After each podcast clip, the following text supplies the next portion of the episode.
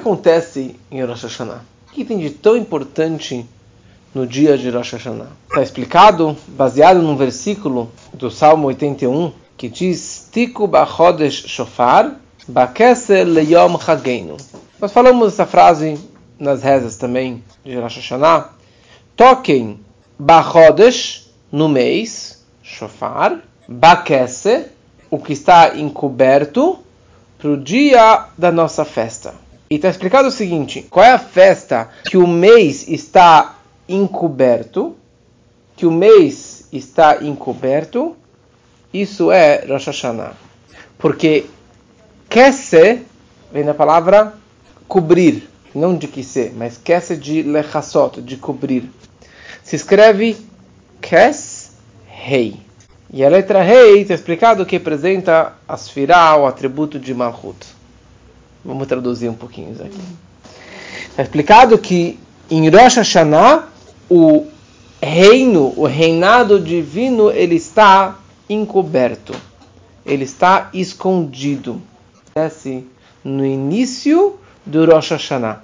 Ou seja, ao entrar Rosh Hashanah, na primeira noite de Rosh Hashanah, Deus ele retira como se fosse a sua coroa da sua cabeça e ele deixa de lado. Ou ele deixa de ser, de ser rei, ele deixa de reinar durante algumas horas. Durante a noite de Rosh Hashanah até amanhã do Rosh Hashanah. O que quer dizer que ele deixa de reinar? Quer dizer que o mundo está visivelmente, aparentemente, sem um rei. Sem o brilho, sem a revelação de Hashem como Melech Haolam, como o rei do universo. O que acontece nesse momento? Ele se eleva. Ele acaba voltando para os níveis mais elevados, mais profundos e mais ocultos de Deus, e aquele reinado acaba se ocultando. Aquele reinado, o que é reinado? Reinado significa não existe rei sem povo, correto? Não existe um rei que reine sobre sua família. E precisa de um povo, um povo seres humanos que está no mundo físico, que eles vão coroar o rei, que eles vão pedir que ele reine sobre eles. Não existe um rei que reina sobre seus ministros, tem que ter o povão. E o rei ele tem um prazer, ele tem uma alegria, ele tem uma vitalidade em reinar sobre o povo, reinar sobre o mundo.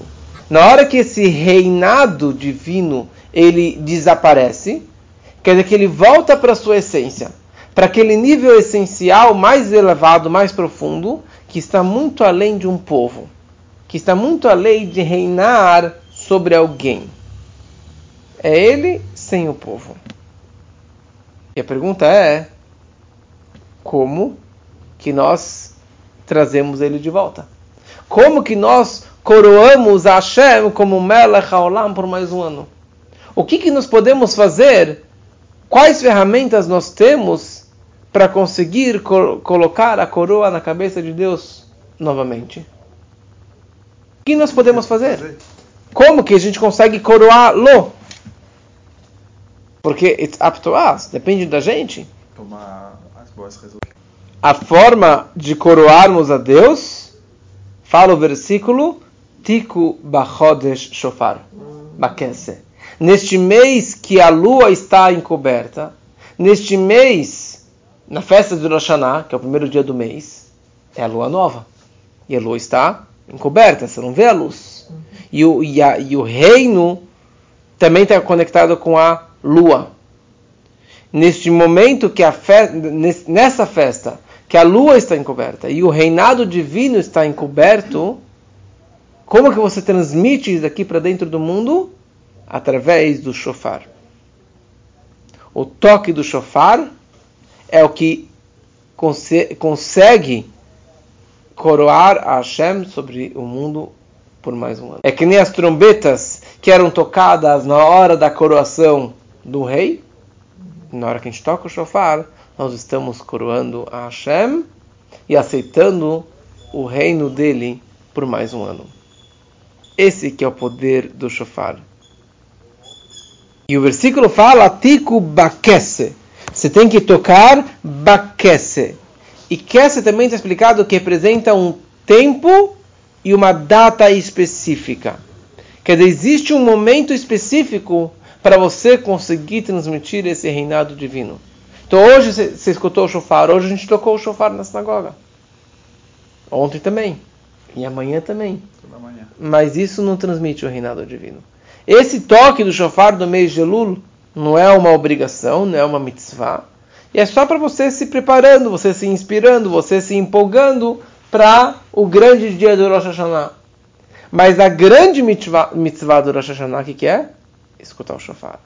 Sempre fala, o gefilte fish é importante, a cabeça de peixe é importante, a massa comer é muito importante, a romã é importante, todos os, a, a, os costumes do Rosh o tashlich é importante sim. Mas se você não veio na sinagoga no dia de Rosh e não escutou o shofar, você não cumpriu a mitzvah maiúscula de Rosh. Você não conseguiu transmitir aquilo que era para ser transmitido no Rosh.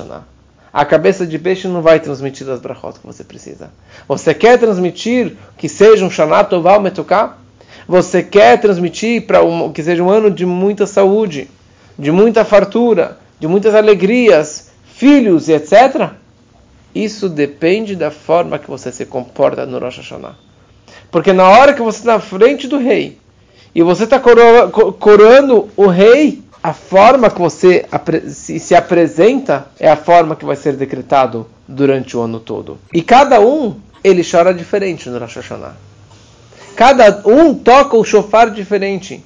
Ou cada um, ele tem a sua neshama, ou a sua, o seu retorno que ele está fazendo no, no dia de Rosh Hashanah.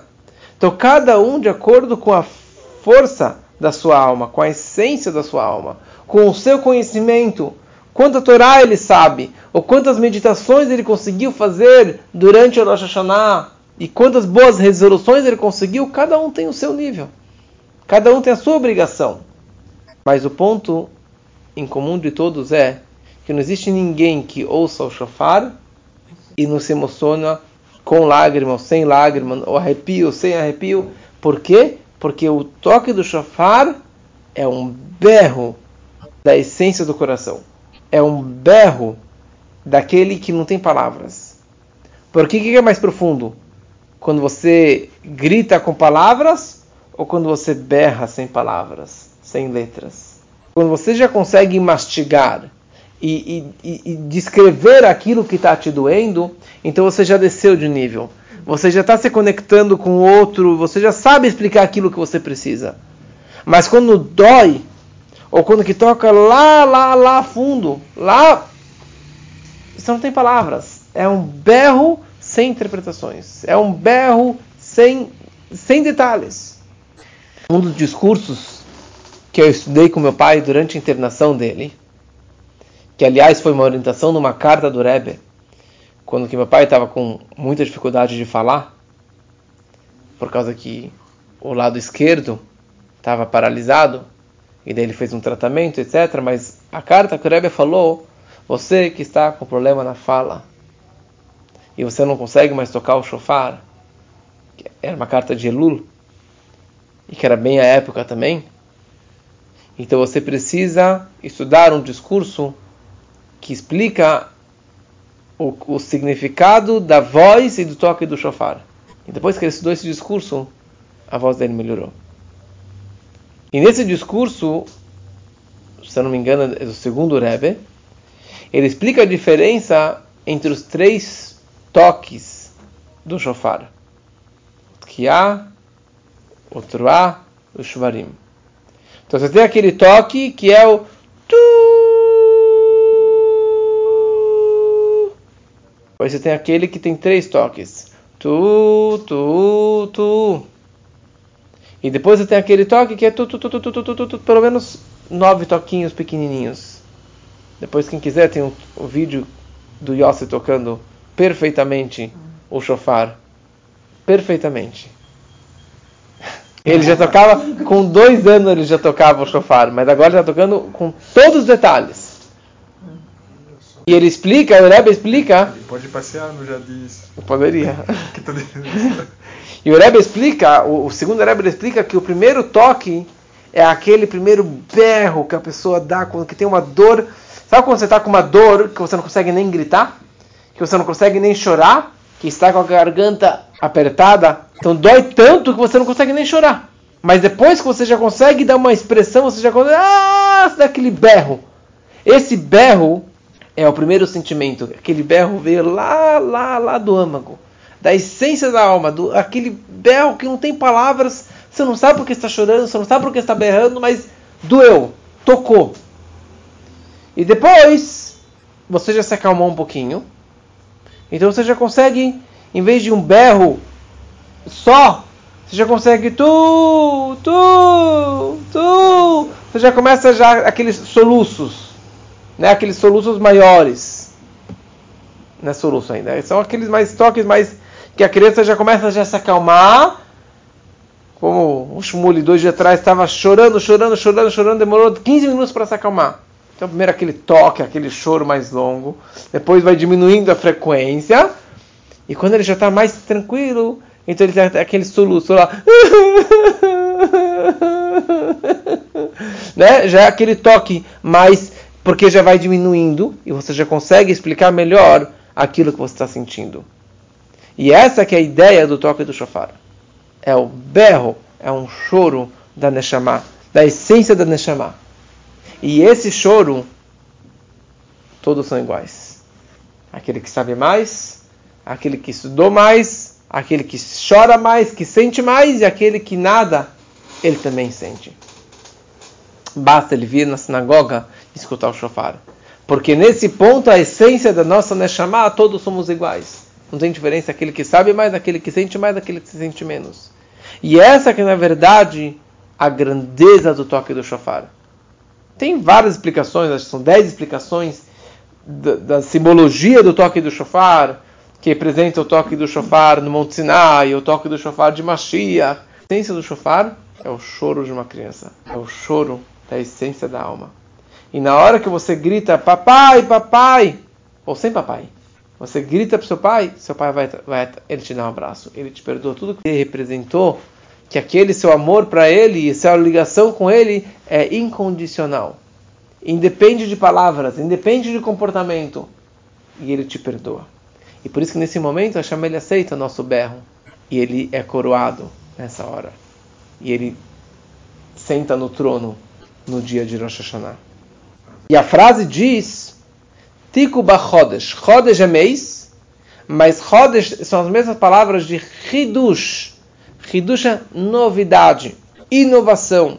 Nós tocamos o shofar de uma forma de inovação. Quer dizer, que a partir desse dia eu vou ter um dia, um ano novo. E tudo muda no dia de Rosh. Tudo é decretado a partir do dia de Rosh. E tiku é tocar o shofar, mas tiku significa também força, significa vigor. Que eu vou fazer um trabalho novo com um novo vigor, com uma nova vibração, com uma nova vitalidade. Só uma coisa interessante que o Baal Shem Tov, ele fala o seguinte, incrível que ele explica. O que quer dizer milagre? significa milagre? que você não esperava. Uma novidade. Né? Você fala um milagre, é um pássaro que fala. Um milagre, você vê uma criança de repente está andando. Um milagre é algo que você não esperava que a pessoa se curasse e ela está tá curada. Um milagre é o que aconteceu ontem com alguém, um aluno meu. Ele. Aquela mensagem que eu mandei faz duas semanas para contribuir com uma família que tem uma filha que está hospitalizada, uma família de amigos nossos.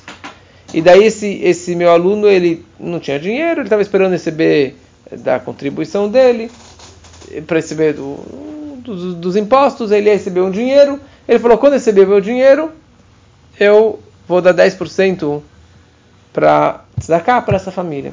Tá bom?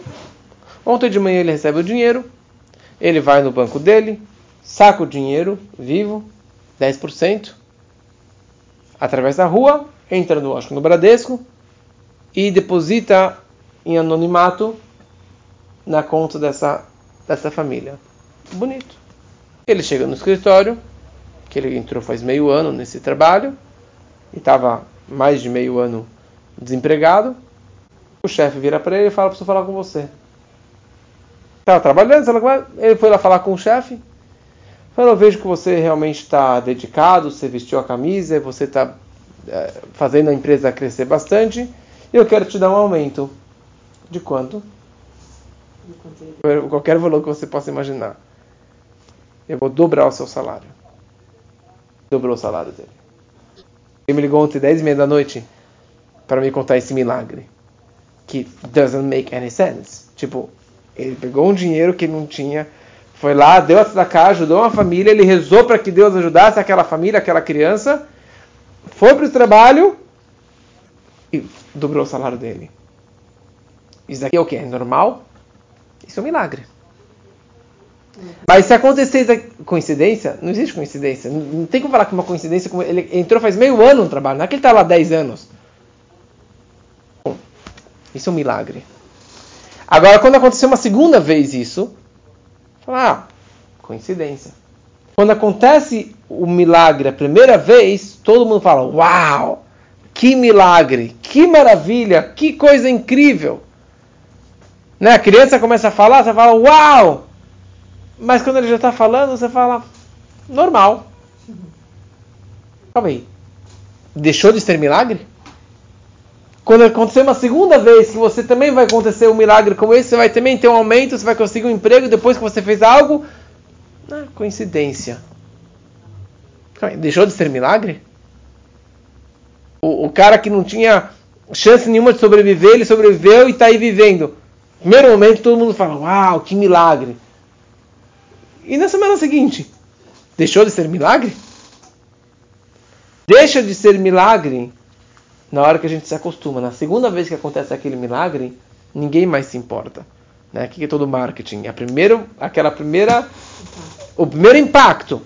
Você fala, se chama isso aqui de milagre. Ah, não podia engravidar, engravidou, teve o um filho, uau! Ah, o segundo filho já não é mais milagre. Mas se você for pensar, na verdade, tudo é um milagre. Se você acordou de manhã, é um milagre. Se você ganhou dinheiro hoje, é um milagre. Se você atravessou o dia e nada aconteceu, é um milagre. Só que Hergel Naseteva, o, o, o, o, costumeiro acaba virando natureza. Então você chama isso aqui de natural, coincidência, natureza. Né? Não é mais milagre, não é de Deus, não é algo sobrenatural. Então tudo fala Baal Shem Tov que o milagre é a novidade da primeira vez. Quando repete mais uma vez, eu já, já chamo isso aqui de natural, de natureza. Porque, como já falamos várias vezes, Hateva, natureza, é o valor numérico do nome Elohim, que é o, que é o nome de Deus que representa a ocultação, Gevurah, porque ele está escondido na natureza. Ele está escondido na natureza. Mas a natureza tanto da mata e tanto do ser humano, é um milagre. É Deus que está fazendo você poder ter um filho. Quando que vai nascer? Não sei. Quando que Deus quiser. Porque não está no meu poder. Não está no direito de ninguém optar isso. Ah, é natural? Não é natural. É um milagre. Eu pergunto à minha esposa como, como, que, como que nasce. Né? Porque como que o bebê sabe que ele tem que descer dessa forma e, e, e sair e, e sair pelo buraquinho e vai embora. De onde que ele sabe isso? Os médicos não sabem explicar. Mas é natureza. A ciência não sabe explicar. Então falo do Shem Tov, milagre é na primeira vez. Mas quando repetiu uma segunda vez, já deixou de ser milagre. Então no fundo, no fundo, tudo é um milagre. E a questão é você conseguir abrir os olhos e enxergar que tudo que acontece no nosso dia a dia é uma novidade divina. E o mundo está sendo inovado, renovado a cada instante. E a gente chama isso aqui de natureza, porque já aconteceu uma vez. Então, se você para e medita que tudo é um milagre e tudo é uma novidade a cada instante, então isso me dá uma força que eu também consiga inovar a cada instante. Que eu sempre consiga incrementar no, nosso, no meu dia a dia e não ficar parado. E essa é que é a novidade do Rosh Hashanah. Tiku Bachodesh Shofar. Você tem que saber que tem um Hidush. Você tem que tocar no dia do Rosh Hashanah, você tem que saber o que, que foi, foi. A gente virou a página. É um ano novo. É um ano maravilhoso. Rosh Hashanah é o dia do nascimento do ano novo. Do mundo. É aniversário do mundo. do mundo. Negativo. Hoje à noite, dia 25 de Elul, é o dia do nascimento do mundo. Então, hoje o mundo está fazendo 5.700, dia 25 de Adar, de Elul, seis dias antes de Rosh Hashanah, é o primeiro dia da criação. Amanhã à noite é o segundo dia da criação. É o sexto dia da criação. É o dia que o homem foi criado. A luz foi criada quando que os animais foram criados, o sol e a lua. Ou seja, Rosh Hashanah é o dia do nascimento do homem. Na reza de Rosh Hashanah nós falamos Zehayom Tchilat Masecha. Esse é o dia do início dos seus feitos, dos seus atos. Não, está errado. Rosh Hashanah é o nascimento do homem, não é o nascimento do mundo. Não é o aniversário do mundo. Mas o mundo, na verdade, começou quando que a gente começou a valer de verdade no momento que o homem foi criado. Porque até então estava montando a tela, né, o palco, o cenário para que o ator principal aparecesse, que foi e depois a Rava. E é ali que começou a valer. Ali o, o calendário começa quando que é o primeiro dia do mundo? Quando que é o primeiro dia do calendário? Primeiro dia de Tishrei. No dia que o homem foi criado. E ali foi a completude, foi o término de todas as criações. E o mais interessante é o seguinte: o que significa que Deus criou o mundo? Antes da criação do mundo, o mundo estava um caos, tohu vavou. O que, que significa que Deus criou o mundo? Não somente o mundo, o globo, ele criou o universo, ele criou todos os planetas e todos os mundos espirituais, todas as criaturas. Mas criação do mundo se define em duas palavras: tempo e espaço. A criação do mundo quer dizer que Deus ele criou o tempo, Zman e Makom, e local, espaço, lugar. Antes não existia nem tempo e nem espaço. Não tinha norte, sul, leste, oeste, em cima, embaixo, dia e noite. Não existia isso. Em outras palavras, a novidade da criação do mundo significa que Deus criou tempo e espaço. O que você falou? Ou seja, a novidade de Rosh Hashanah, da primeira vez, e no ano 5780, será a mesma coisa. O que, que vai acontecer em Rosh Hashanah? Deus vai colocar a coroa através do nosso toque do shofar, e nesse momento o mundo está sendo renovado. O tempo do mundo e o espaço do mundo, e todas as criaturas, todas toda a humanidade e todos os planetas, está tudo sendo renovado, restart, desde o começo, no momento do, do, do dia do Rosh Hashanah. Na entrada do Rosh Hashanah está tudo oculto, quando que a gente consegue atrair esse reino divino através do toque do shofar na manhã durante o dia de Rosh Hashanah? E por isso a pessoa não consegue vir na hora às 11, ele pode vir qualquer horário do dia, mas é mega importante escutar o shofar nos dois dias. Mas isso tudo ainda em Rosh Hashanah você não consegue perceber. Você não consegue visualizar. Todas as brachot que você atraiu no Rosh Hashanah, todas as luzes que você atraiu no Rosh Hashanah, está tudo baquece, está tudo encoberto. Você não vê ainda o dinheiro caindo, você não vê ainda a saúde vindo, você não vê ainda as brachotes, as alegrias e a família. Quando que essa luz ela aparece? Quando que essa luz ela começa a, a descer e brilhar na nossa vida? Em Sukkot, no sentar na Sukkah. Porque os chach, que é a cobertura da sukkah, tem um valor numérico de 100, que está ligado com os 100 toques do shofar. Os 100 toques do shofar você estava atraindo.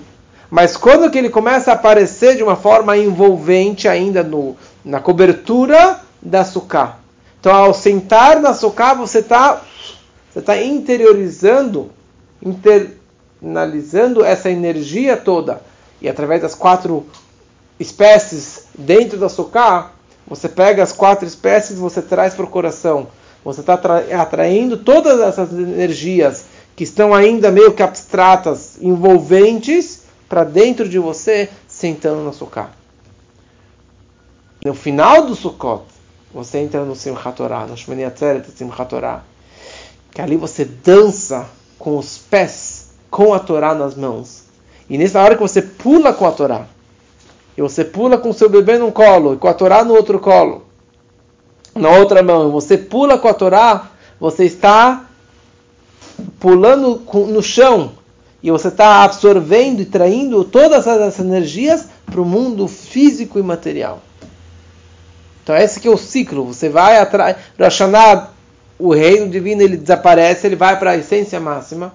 No toque do shofar você começa a atrair aqui para baixo. Atrai mais ainda na hora da sukkah. E quando você materializa, materializa isso? Através dos toques, do, do, da dança e dos pulos e da alegria de Simchat Torah. Então, que seja a vontade de Hashem, que assim seja, e que todas as transmissões e as luzes e as brachot que venham literalmente com Ktivá Ve'achatimatová, para que sejamos escritos e carimbados por ano de bom e, e maravilhoso, de um bom e doce, e que sejamos carimbados no livro de Tzadikim completos, e isso vai trair um ano maravilhoso para todos, com muita saúde, com muito dinheiro, com muitas alegrias e com a maior alegria que é a vinda de Mashiach, que seja muito, muito em breve, ainda antes de Rosh Hashanah, se Deus quiser.